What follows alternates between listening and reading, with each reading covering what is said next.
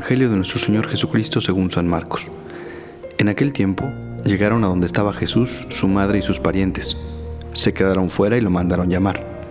En torno a él estaba sentada una multitud cuando le dijeron, Ahí fuera están tu madre y tus hermanos que te buscan.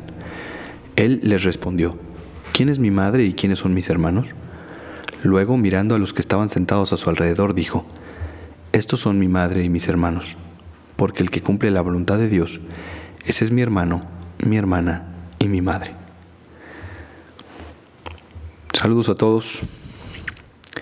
Una vez más aquí en este podcast de ¿Qué haría Jesús?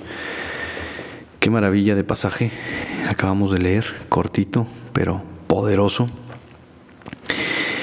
Es un pasaje en donde vemos Jesucristo relacionarse con, con su mamá y con sus hermanos de manera particular. ¿no? Lo primero que hay que decir, abro paréntesis, es que yo recuerdo cuando íbamos de misiones, cuando yo estaba en la prepa, uno de los pasajes que siempre nos sacaban nuestros hermanos separados, eh, los de las sectas, nos decían esto, ¿no? Que Jesús sí tuvo hermanos y que aquí estaba en este pasaje del Evangelio, porque dice que efectivamente la madre y los parientes de Jesús fueron a buscarlo y que le avisaron a Jesús de que ahí fuera están tu madre y tus hermanos que te buscan. Recuerden que todavía hoy en día en el mundo judío y, en muchos lugares de Oriente, el tema de la familia es algo muy importante, es algo muy fuerte. Em, el valor de la familia tiene unos, unos, unos lazos y, y, una afectividad muy especial. No, no, no, es tanto como en Occidente. En Occidente sí nos queremos mucho en las familias y nos amamos mucho, pero, pero eh, digamos que no, no tenemos ese, esa relación tan profunda como lo pueden tener pues muchos pueblos árabes, muchos pueblos judíos, muchos pueblos de Medio Oriente. Incluso, como les digo, ustedes pueden ver familias eh, que han emigrado y que se han venido a Occidente o se han venido a América y vean, vean a los libaneses, eh, vean a los palestinos, vean cómo, cómo entre, entre familias, ellos, entre primos y primos segundos y primos terceros, realmente hay una unidad muy bonita, muy especial. Y en concreto, con los judíos, los que venían de una misma familia, es decir, los que venían ahí de una misma genealogía, todos eran considerados hermanos. Así que nada de pensar que Jesús tenía hermanos y que la Virgen no fue virgen y, que pues aquí está el pasaje del Evangelio de Marcos donde dice que los son hermanos. Eso es, eso es pensar, perdónenme, pero de manera muy ignorante. Eso es no conocer la cultura, el contexto en el cual Jesús eh, se está moviendo. Así que esos hermanos de Jesús, pues son eso, sus primos, son sus parientes, tanto es así que lo dice en el primer, en el primer, en la primera línea, ¿no? Su madre y sus parientes, porque sus hermanos al final eran sus parientes, eran sus primos, eran eh, sus primos segundos, eran esa gente que era parte de, de su familia eh, de modo extenso. Bueno, el punto es que fueron a buscar a Jesús, su madre y sus hermanos, sus parientes, y cuando le avisan que están allá afuera, él responde, ¿quién es mi madre y quiénes son mis hermanos?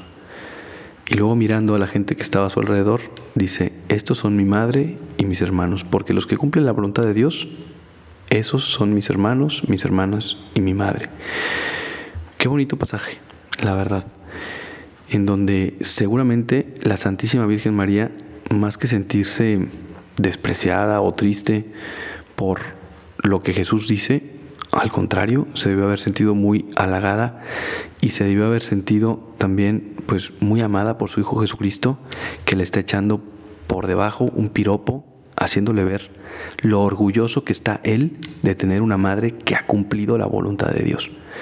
Entonces Jesús, por una parte, le echa un piropo a la Virgen, ¿no? le, le agradece su sí, le agradece el ser la esclava del Señor, le agradece el hágase tu voluntad en mí, le agradece el ser realmente un ejemplo de cumplimiento de la voluntad de Dios. Pero por otra parte, nos invita a nosotros y nos hermana y nos hace ver que Él va a ser cercano a nosotros de una manera tan íntima como puede ser eh, la fraternidad, el ser hermanos de Él en la medida en la que cumplamos su voluntad. Y aquí, pues, me quiero detener a invitarles y a invitarme a eso. ¿Cuántas veces, mm, pues, nos, distraemos?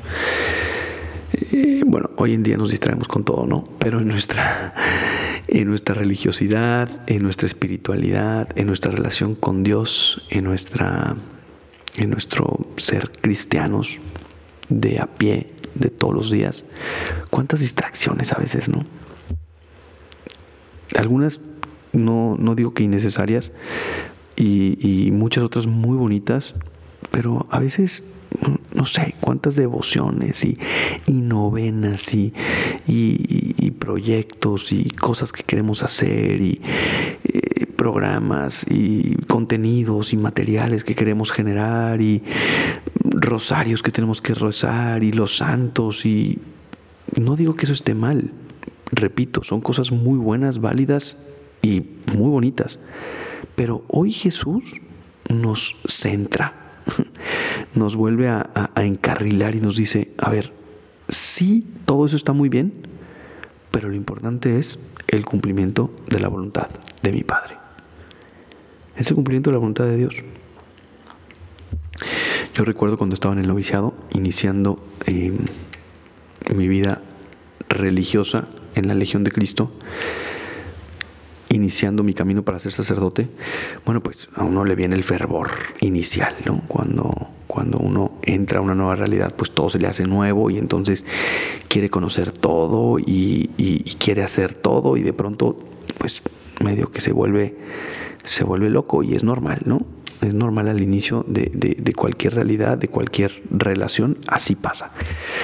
Bueno, pues yo recuerdo algunos compañeros míos que querían hacer cosas, pues a veces ahí medio, eh, medio ya exageradas, o no exageradas, pero a lo mejor para, para, para buscar identificarse con Cristo doliente en la cruz, querían hacer sacrificios y muy bien, muy bonito, muy ejemplar, pero recuerdo que eh, el sacerdote que estaba a cargo de nosotros, que era nuestro instructor de novicios, al ver que se estaba metiendo como un poquito ese, mm, pues ese ambiente de haber quién se sacrificaba más y quién este, hacía gargaras con tachuelas y se hincaba en clavos y dormía en el piso. No, no es cierto, no hacíamos eso. es broma. Pero bueno, eh, al ver ese ambiente como de, de, querer sacrificarse más para poder ser más santos y para, pues de pronto nos hizo ver que lo importante era, antes que llegara a esos sacrificios, cumplir la voluntad de Dios, cumplir con lo que teníamos que hacer. Y lo que teníamos que hacer era cumplir con nuestra oración, cumplir con la caridad con nuestros hermanos, cumplir con nuestras obligaciones diarias, cumplir con esos detalles eh, en el orden, en nuestros estudios, en etcétera, etcétera, etcétera, ¿no? Entonces, ¿a qué voy con esto? Yo no digo que esté mal el hecho de que quieras eh, hacer cosas para aumentar tu religiosidad o para crecer en santidad porque te sientes eh, impulsada, impulsado a, hacer determinadas acciones o, a rezar diversas devociones. No digo que esté mal, entiéndanme, pero hoy Jesús nos invita primero a cumplir la voluntad. Entonces, hagamos un examen, tú y yo hagamos hoy un examen. ¿Qué es lo que hoy Dios me pide? ¿Cuántas mamás veo de pronto ahí que se la pasan en la iglesia dándose golpes de pecho y la coronilla y el rosario y la novena y ayudan y van y van con el padre y regresan y suben y bajan y apostolados y no sé qué? Y sus casas descuidadas. Y sus hijos drogadictos. Y su esposo abandonado. estoy exagerando, pero pasa, pasa. Entonces, vuelvo a lo mismo, hagamos un examen. ¿Cuál es la voluntad de Dios en mi vida? Como sacerdote, como padre de familia, como madre de familia, como hijo, como hija, como estudiante, como empresario, como empleado, como profesionista, como doctor, como abogado, como ciudadano. ¿Qué es lo que Dios me pide en mi vida diaria? ¿Lo cumplo? ¿Lo cumplo con alegría? ¿Lo cumplo con caridad? ¿Soy realmente auténtico en mi manera de actuar? ¿Soy un cristiano coherente entre lo que pienso y lo que hago? ¿Entre mi fe y, mis acciones del día a día? ¿Cumplo la voluntad de Dios todos los días? Si es así, felicidades, ¿no? Pero si eres de los que va a misa, va a misiones, vas a retiros, pero no te no paras de criticar a tu hermano, no estás peleado con los demás, eres injusto con tus empleados, no pelas a tus hijos, no les das el tiempo, no cumples con la voluntad de Dios en el estado de vida en el que Él te llamó, en la misión en la que Él te pidió, aguas, hay que volver a leer este Evangelio, en donde Jesús nos invita a cumplir la voluntad de Dios. Como primera cosa que tenemos que hacer en nuestras vidas. Bien. Mm. Que Dios les bendiga. Espero que este podcast les sirva. Ya saben que si les sirve, eh, nos ayuden a compartirlo. Yo soy el Padre Gabriel María Bascal. Me pueden seguir en mis redes sociales, en Instagram como Padre Bascal, en Twitter como Pega Bascal. Y nos vemos en un episodio más de ¿Qué haría Jesús?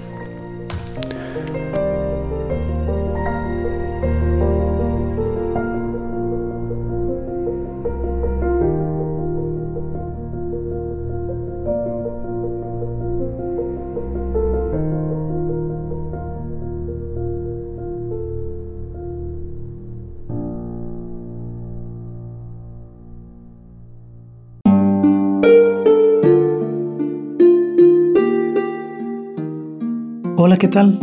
Perdón por la interrupción, pero quiero invitarte a escuchar el nuevo podcast de Juan Diego Network que se llama Oraciones de la Noche. Ahí te voy a acompañar antes de dormir, así que no tienes excusa para no escucharlo. ¿Y qué vamos a hacer? Pues yo te voy a ir guiando para que te relajes, te prepares para dormir y haremos una oración juntos. ¿Qué te parece?